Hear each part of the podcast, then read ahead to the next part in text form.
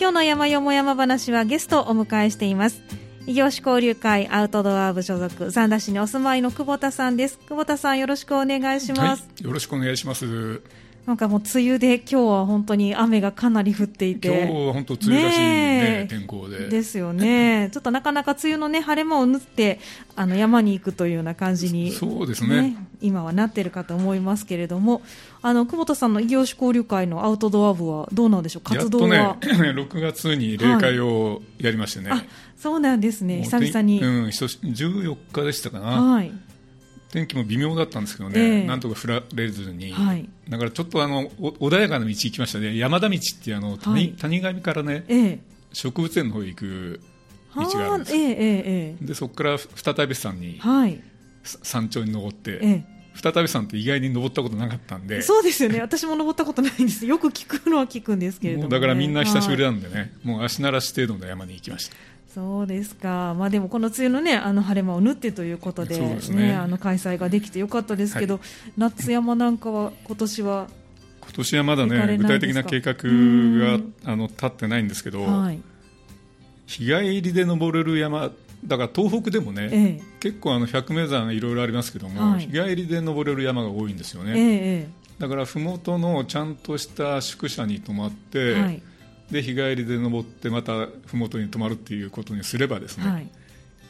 山小屋で密な状態にはなら,、ね、ならなくて安全じゃないかなと思ってるんですけどね。そうですか。だから山小屋側もねかなり対策を取ってはいるようですけれども、なんか荷物もねあのシーツとか寝具をちゃんと持っていかなきゃいけないとか、ね、いろいろ大変だそうですので、まあ、なかなか計画も難しいところはあるかと思いますけれども感染対策しっかりして、ね、楽しむことができたら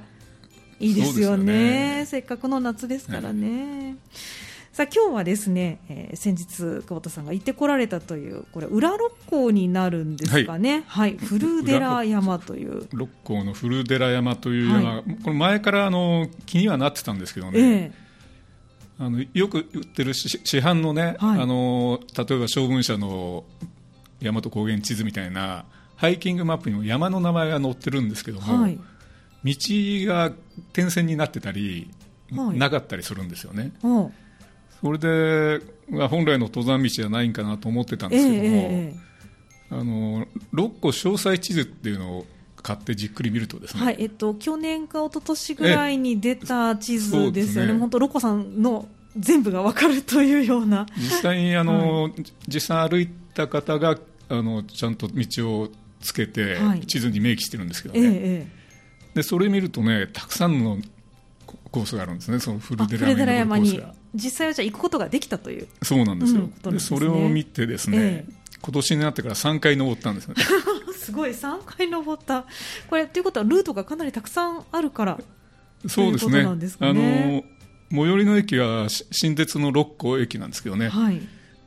新鉄六甲駅から、まあ、ほぼ南の方にですね直線距離だったら1.5キロ、はい、ですから駅から割と近いんですよね。えー、で三田からだったらあの新鉄6個なんか30分もかからない。30分ぐらいですかね、はい、よく、えー、あの30分ぐらいで行って、はい、でそこからあの駅から1時間後にはですね、もう山頂に立てるんですね。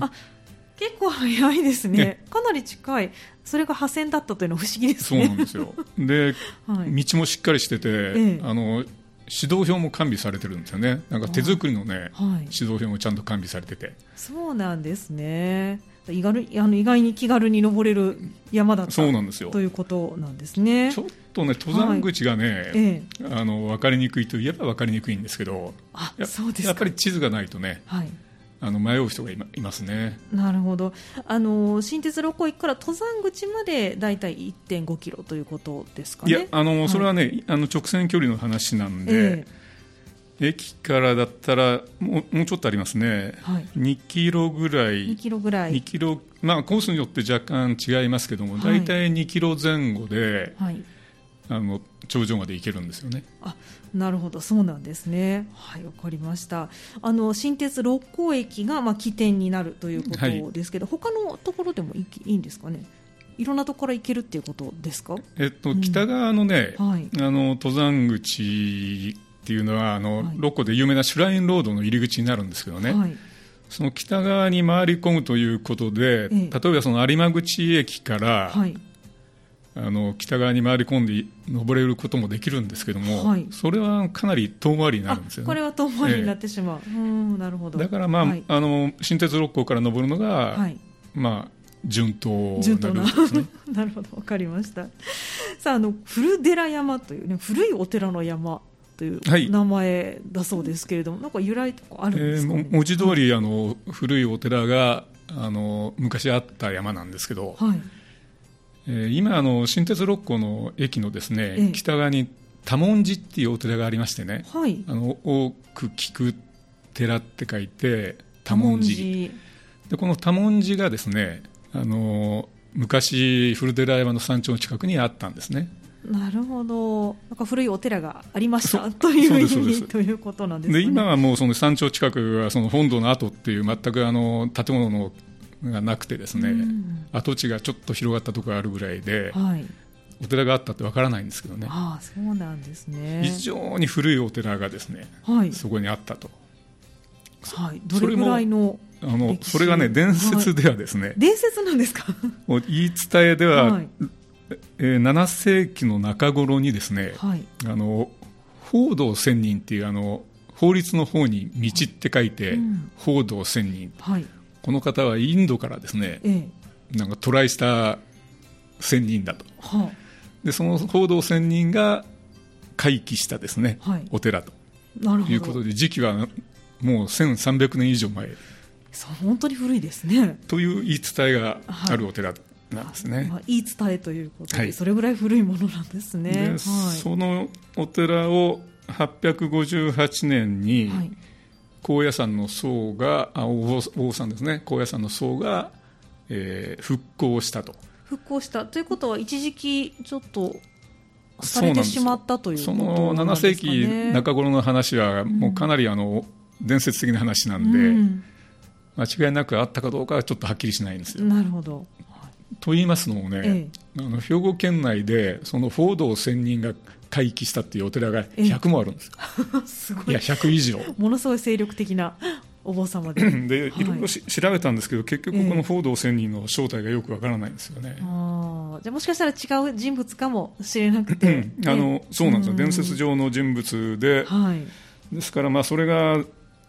違うにしても858年にはできたということで、まあ、でもそれでも、ね、歴史としてはかなり古いものですよ、ね、がその山にあったと。ああそうなんですね。その後ずっとじゃあお寺としてはもう栄えてきてたっていうことなんですか、ね、そうですね、はい、その後歴史に出てくるのは、はい、あの1180年にですね、ええ、平清盛がね、はい、一時期あの福原に遷都しましたよね。そうですねはいその福原をに遷都した時に、はい、ちょうどその古寺山のあるあたりが、鬼門になるということで、えーと、福原側からするとそうですそうです。鬼門の方、えーと、牛虎の方なんですかね、はい、ですかね、はい、多分ね北東の方になると思うんですけど、はい、でその福原の鬼門を守るお寺ということで、ええ、多文字を決めてですね清盛が。はいでだからその頃まで非常に盛んだったんですね、はい、でその後にあの源氏の義経がですね一ノ谷を攻めた時に、はい、あの道案内を頼んだんですねそのお寺に、はい、でそれを多文字側は断ったんですよ。そうでしょうね。なるほど。はい、まあ、平家のゆかりがありますんでね、ね。えー、でそれが気に入らなくて、はい、源氏が焼き払っちゃったんですね多文字をその山の上の、えー、でそれからずっと廃墟になってたんですよね、えー、でその後1462年頃に、えー、現在の場所ですね、はい、新鉄六甲駅の北側に。あじゃも山の下の方に。そうですそうです、はい、移転して再建したと。あそうなんですね、まあ、そういう由来があるお寺です。あじゃあ今の多文字自体もかなり歴史があるというそうなんですよ。ことなんですね。そういうことになりますね。えー、そんな歴史に彩られた場所ということなんですね。で先ほどあの古寺山、まあ、1時間ぐらいあればねすっと行けるとおっしゃっていて、はい、でアクセスもあのとてもいいということなんですけど3回もこれまで登ってらっしゃる。はい、それだけコースがねたくさんあるということなんですけどあの実際どんなコースを3回登られた時は歩かれたんですか？新鉄六甲駅からですね、はい、あのまあ、主要な登山道が3本ありましてね、はい、北側から言うと古寺山の表参道。表参道はい。で真ん中に観音道。観音道。でちょっと南行った時に行ったところにですね、はい、上唐戸道、はい、この3つあるんでね、ええ、念の念のためこの3つ全部歩いてみる そうなんですね。いうことで、はい、えー、3回ともですね、ええ、その古寺山登るコースを変えて登ってみたんですよ、なるほど。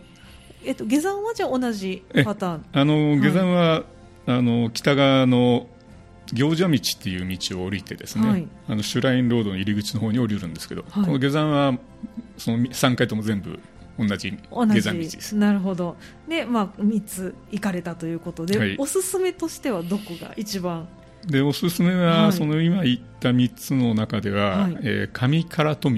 えっと、南側の道そうです、ね、ということですね、はい、これがあの比較的登山道が分かりやすいあの登山口が分かりやすいのと、ええ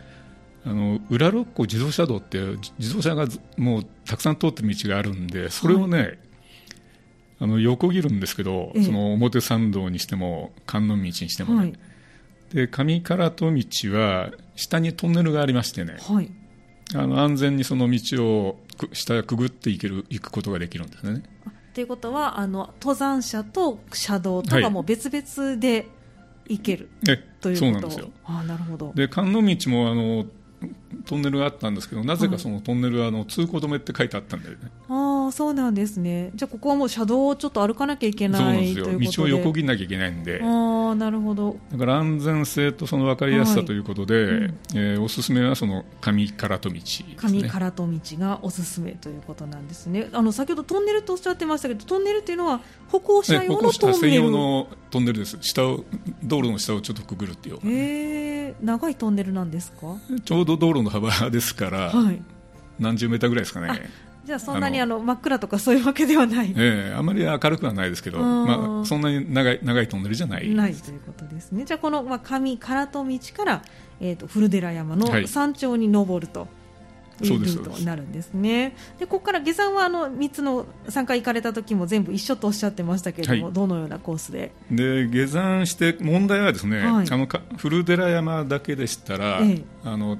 もう短いコースなんで、はい、1時間とおっしゃってましたもんね、えー、物足りないでしょうから、はい、降りてからじゃあどこへ行くかと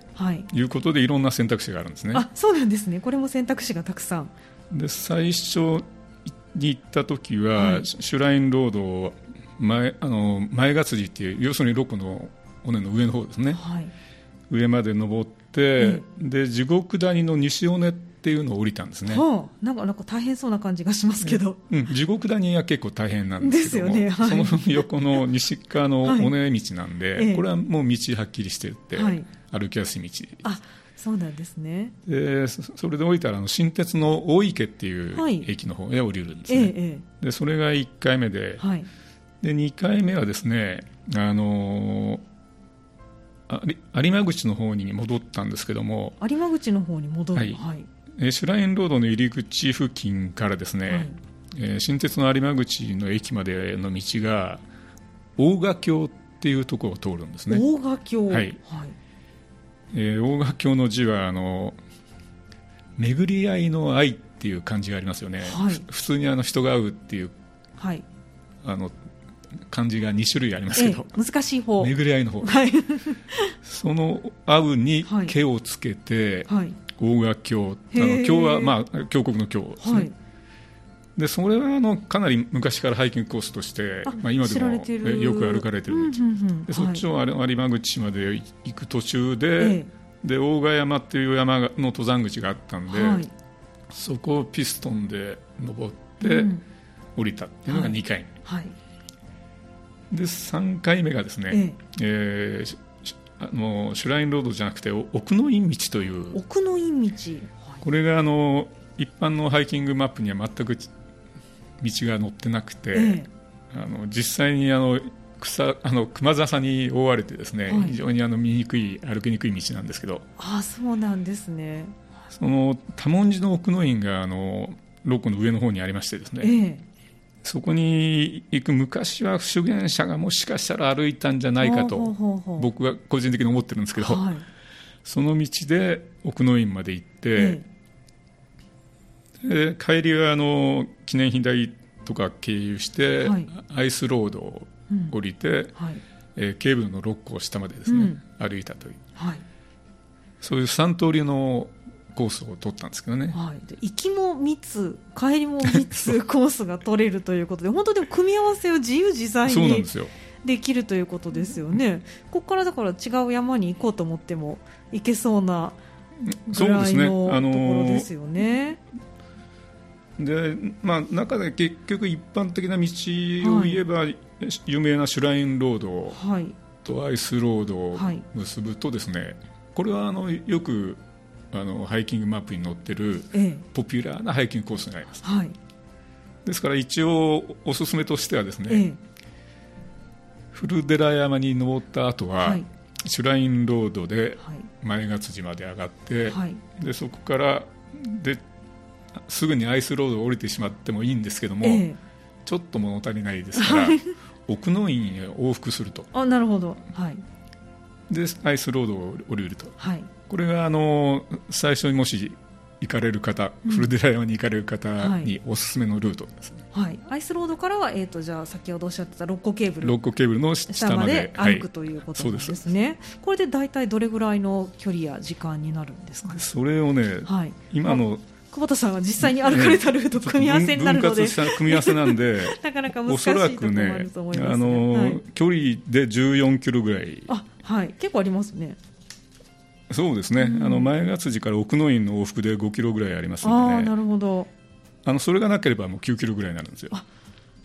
じゃ手軽に行こうと思ったらちょっとそこをパスする、ね、という奥の院パスしても大丈夫です、うん、で歩行時間は大体5時間ぐらいですかね、うん、奥の院往復を入れたら、はい。まあ、入れなかったら4時間ちょっとぐらいかな、はい、というところですね。かりましたじゃあまあでもお天気によったり、ね、暑さによったりでちょっと変えてみたり季節によって場所を変えてみたりすることもできるということで。そうですね。この上まで行ったらもう何とでもなりますんでね。あのケーブルで降りることもできますし。そうですね、えー、はい、六甲山本当に広いですけど道は結構つながっているところがたくさんあるということですのでね。わ、はい、かりました。ではの1曲挟みまして休憩を入れてちょっと見どころも後半お聞きしていきたいと思いますので、はい、後半もよろしくお願いします。はい、よろしくお願いします